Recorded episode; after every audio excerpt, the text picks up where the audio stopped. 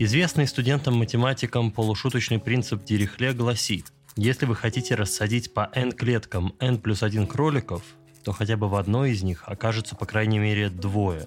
При переходе от кроликов к политзаключенным закон не перестает выполняться, становясь настоящей головной болью для сотрудников ФСИН. В Москве, очевидно, дана четкая установка – держать политических так далеко друг от друга, как только это возможно. Нас расселяют по разным режимным корпусам, переводят между столичными СИЗО, а при первой же возможности стараются сбагрить в другой регион.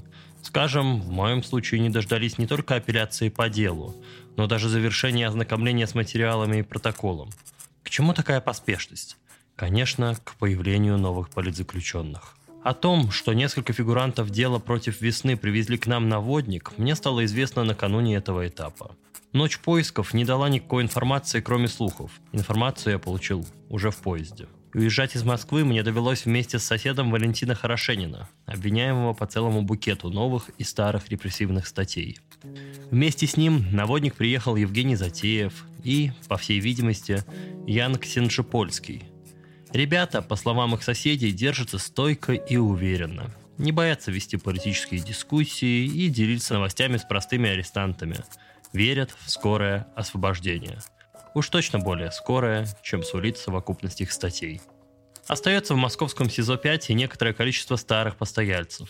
Так мне, буквально за несколько часов до этапа, возвращаясь со свидания с адвокатом, мельком довелось пересечься с Владимиром Карамурзой – Возможности пообщаться хотя бы пару минут у нас не было. Но и несколько секунд достаточно, чтобы зарядиться его неиссякаемой энергией и оптимизмом. Молва о его беспрецедентном приговоре, давно уже прошедшая по московским изоляторам, добралась и до регионов.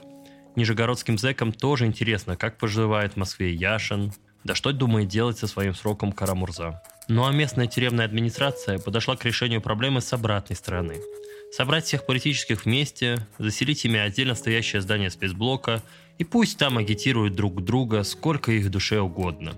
Так я и оказался в кругу сплошных террористов, экстремистов и госизменников. В очередной раз я удивился, что политзаключенных в России многократно больше, чем принято считать, а любые списки – лишь вершина айсберга.